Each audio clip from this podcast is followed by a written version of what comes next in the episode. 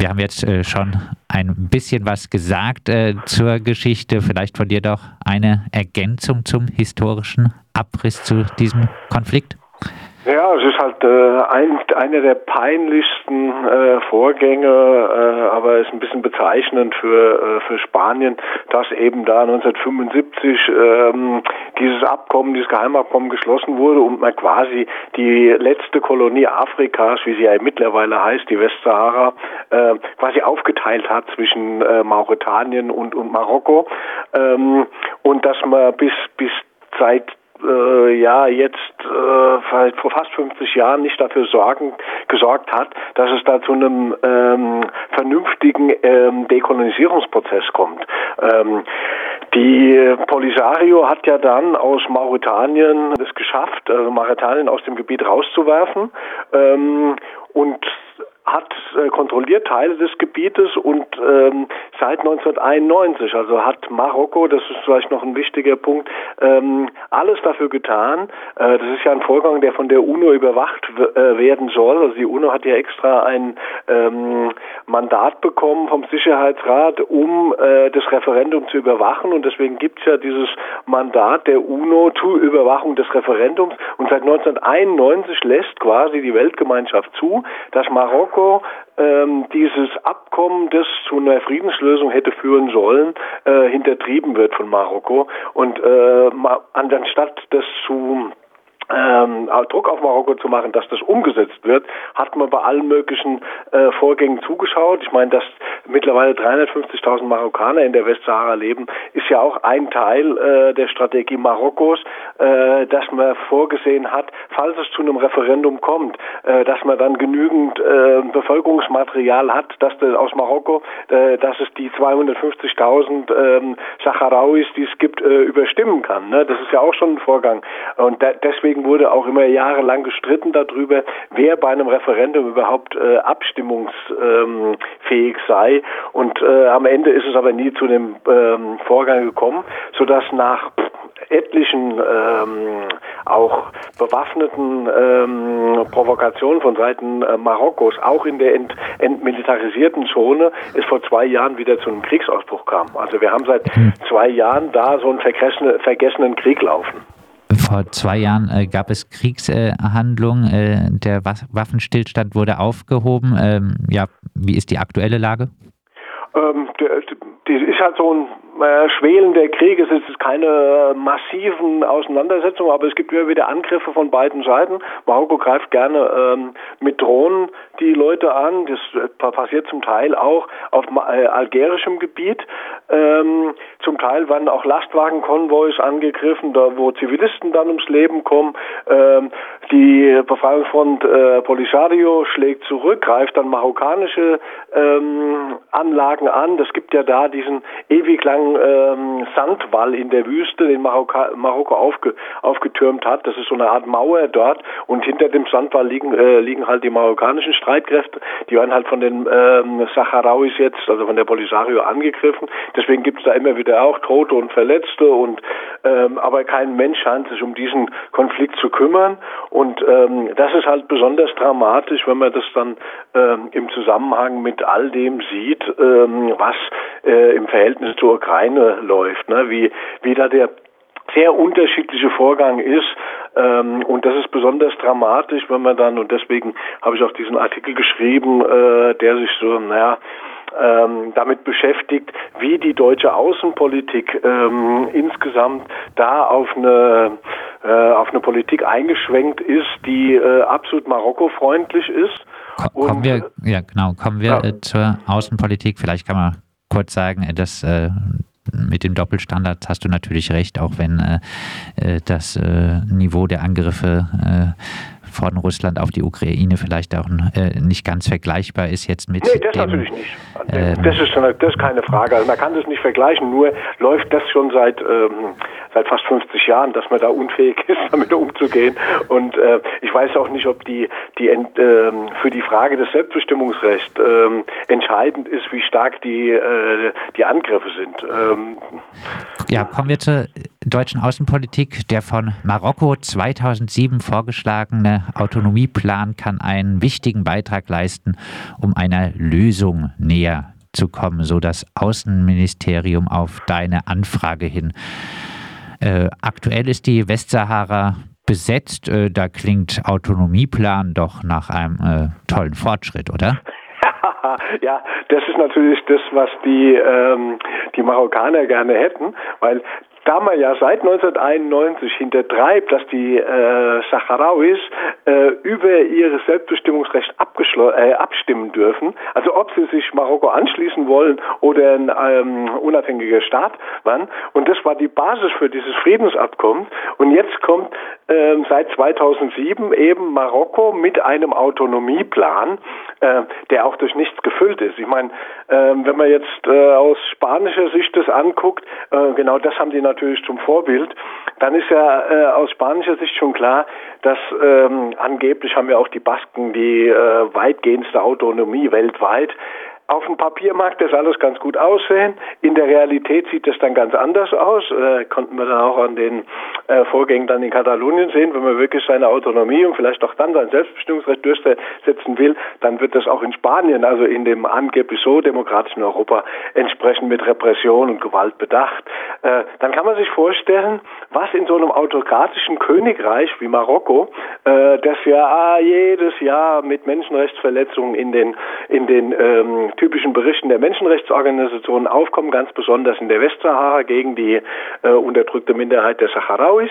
Ähm, kann man sich vorstellen, was für eine Autonomie das sei? Das ist einfach, das wäre einfach eine Scheinautonomie, ähm, wo die Saharauis keinerlei Rechte haben, die einfach sichern soll, weil wir haben es ja da mit einer ähm, sehr rohstoffreichen und äh, fischreichen ähm, Region zu tun. Und jetzt natürlich auch sonnenreichen Region, weil das sind natürlich entsprechende Pläne in, im Gang, ähm, die Region für, damals gab es ja dann dieses Desertec-Projekt, da war die Westsahara schon einbezogen und jetzt geht es natürlich drum äh, ganz groß und das steht hinter den Vorgang äh, dieser neokolonialen Wende in der in der grünen Außenpolitik eben diese Wasserstoffstrategie, dass man eben die Sonne und den und den Wind in der Westsahara nutzt, um dort äh, auch in der Westsahara und auch im Rest von Marokko, äh, um dort äh, für uns angeblich grünen Wasserstoff herzustellen. Äh, das steckt im Kern dahinter, dass auf einmal das ist ja ganz interessant, dass wir jetzt so angeblich eine sozialdemokratische, also linkere ähm, Regierung haben, die unterstützt wird von den angeblich linkeren Grünen, dass die deutlich hinter den äh, Standards zurückfallen, die äh, noch die Bundeskanzlerin Merkel gesetzt hatte. Weil Merkel hat immer ähm, in den Vorgängen, und das hat ja zur größten äh, Verunstimmung bei den, äh, beim marokkanischen Autor autoritären König geführt, ähm, dass Merkel immer darauf beharrt hat, dass eine Lösung in, im Rahmen der UN-Resolution zur Dekolonisierung gefunden werden muss, die, zu, zur Zufriedenheit beider Seiten. Ähm, und Merkel ist hinter diese Position auch nicht zurückgefallen, obwohl dann Marokko seinen Botschafter aus Berlin abgezogen hat und so weiter. Und dann kommt die, die tolle grüne ähm, feministische Außenpolitik. Feministische Außenpolitik unserer werteorientierten Außenministerin und schmeißt das Ganze über Bord und äh, fällt auf einmal äh, äh, ja, schwenkt auf den Kurs von ausgerechnet US, ähm, Ex-US-Präsident äh, Donald Trump, weil der hat ja vor seinem Abgang ähm, noch schnell die Souveränität Marokkos über die Westsahara anerkannt. Und das ist genau der Kurs, den nicht nur äh, Baerbock und Scholz fahren, sondern der wird ja auch aus Spanien gefahren. Also Spanien hat ja auch einen Beschluss gemacht, ähm, dass es quasi ähm, die Souveränität ähm, Marokkos über die Westsahara anerkennt. Und das ist genau der Kurs. Und da geht's halt um geostrategische Interessen und um diese für meine Begriffe völlig absurde Wasserstoffstrategie, äh, die dahinter steht. Und das führt dann dazu, äh, nebenbei, dass man in dem Fall noch den ehemaligen in Spanien ganz besonders, Spanien war ja ziemlich abhängig von Gas aus Algerien. Äh, Algerien ist ja die Schutzmacht der, der Saharauis. Äh, in Algerien liegen die großen Flüchtlingslager, in denen die Menschen nach diesem sogenannten grünen Marsch aus Marokko dann geflüchtet sind.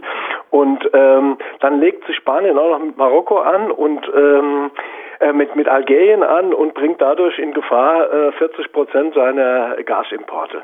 Also und das in einer Situation wie, wie jetzt, äh, wo man sich dann auch äh, mit Russland anlegt. Und das ist auch ganz interessant. Derzeit importiert Spanien so viel Gas aus Russland wie nie zuvor. Also man ersetzt äh, das eine durch den anderen und das macht dann auch ein paar Widersprüche sehr deutlich.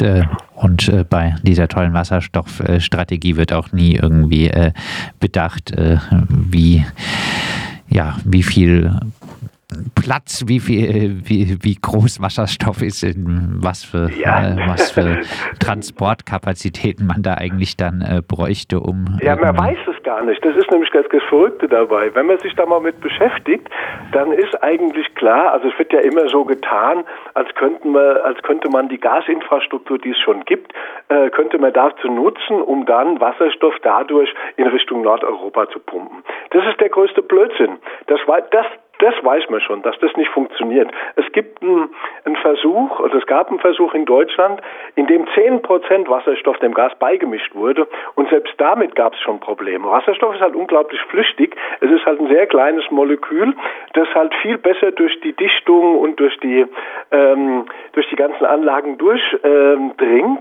Ganz abgesehen da, davon ähm, ist, ist, ist, Wasserstoff sehr äh, aggressiv gegenüber den Metallen. Also es braucht ganz andere Metalle und das ist noch nicht 100% klar, welche Metalle man da im, im großen Umfang nehmen kann.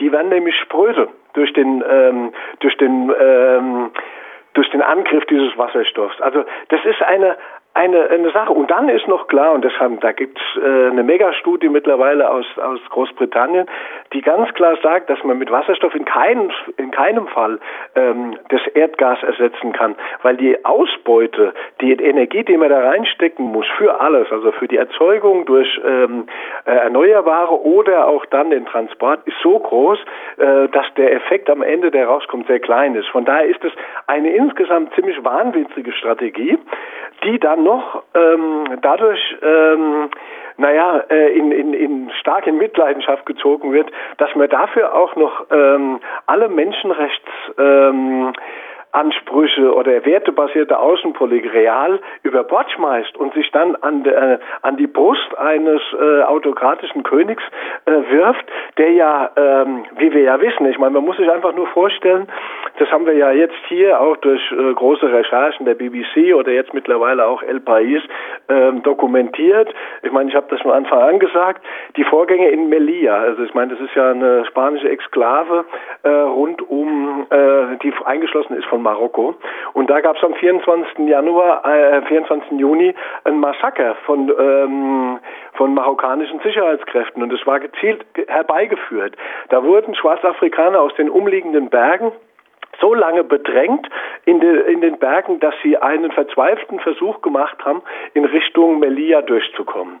Es gibt Aufnahmen aus, aus Marokko von äh, Nichtregierungsorganisationen, die zeigen, wie Sicherheitskräfte marokkanische von der Grenze abgezogen wurden, dass die so nah wie möglich an die Grenze rankommen und dann wurde von hinten zugemacht und die quasi mit, mit Prügel, Gas ähm, und Steinewürfen über die Grenze ge getrieben wurden. Und auf der anderen Seite warteten dann die, äh, die Guardia Civil auf sie und da, die wurden dann von beiden Seiten in die Zange genommen und bei der ganzen Vorgang sind nach Aussagen von ähm, Walking Borders oder äh, Caminando Fronteras, das ist eine Menschenrechtsorganisation, eine spanische, die sich da sehr, ähm, sehr gut um die Geschichten gekümmert hat, also auch um die ganze Frage von, von Pushbacks und Bootflüchtlingen die sprechen mittlerweile von 40 Toten.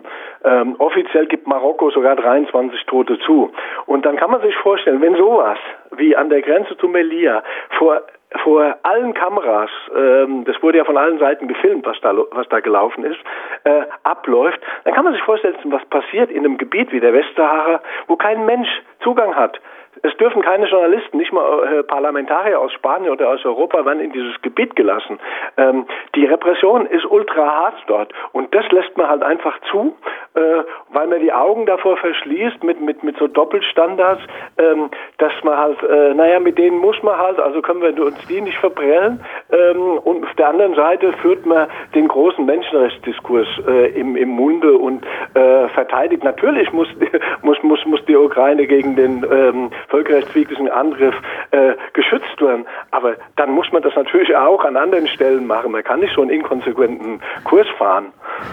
Die äh, Bundesregierung erklärte auf eine äh, Anfrage der Linkspartei, die äh, danach gefragt hat, ob die Bundesregierung Kenntnisse habe, dass die völkerrechtswidrige Besetzung der Westsahara nur durch Androhung bzw. Anwendung von Gewalt aufrechterhalten wird. Die Bundesregierung habe keine Kenntnisse im Sinne der Fragestellung. Ja. Das ist, das, das ist einfach nur noch, ähm, ja, ähm, sie haben keine Kenntnisse darüber, weil man keine Kenntnisse da, darüber haben will. Weil es gibt also wirklich Human Rights Watch, das ist eine US-Menschenrechtsorganisation, äh, die wirklich unverdächtig ist, irgendwie äh, auch nur progressiv zu sein oder ähm, äh, irgendwie äh, für, für die sacharauische Sache einzutreten oder so.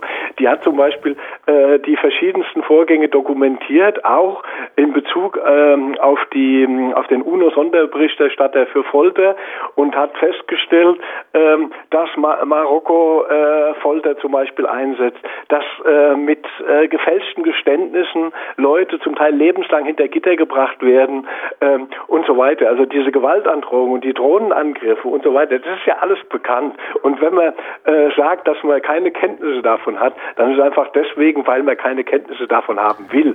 damit einfach an dieser Strategie, dass man jetzt einseitig diesen Autonomieplan äh, von Marokko hofiert und damit auf Trump-Linie einschwenkt, äh, dass man das machen kann und damit nicht zu sehr in die ähm, ja in dieses Fahrwasser kommt, dass man ja da Probleme mit Menschen hat. Also tut man einfach so, als gäbe es keine Menschenrechtsverletzungen, die für alle offensichtlich sind. Das und das ist halt peinlich ohne Ende. Das äh, sagt unser Spanien-Korrespondent Ralf Streck. Wir haben mit ihm über die äh, Lage in der Westsahara gesprochen und die äh, scheinheilige deutsche Außenpolitik gegenüber diesem Konflikt.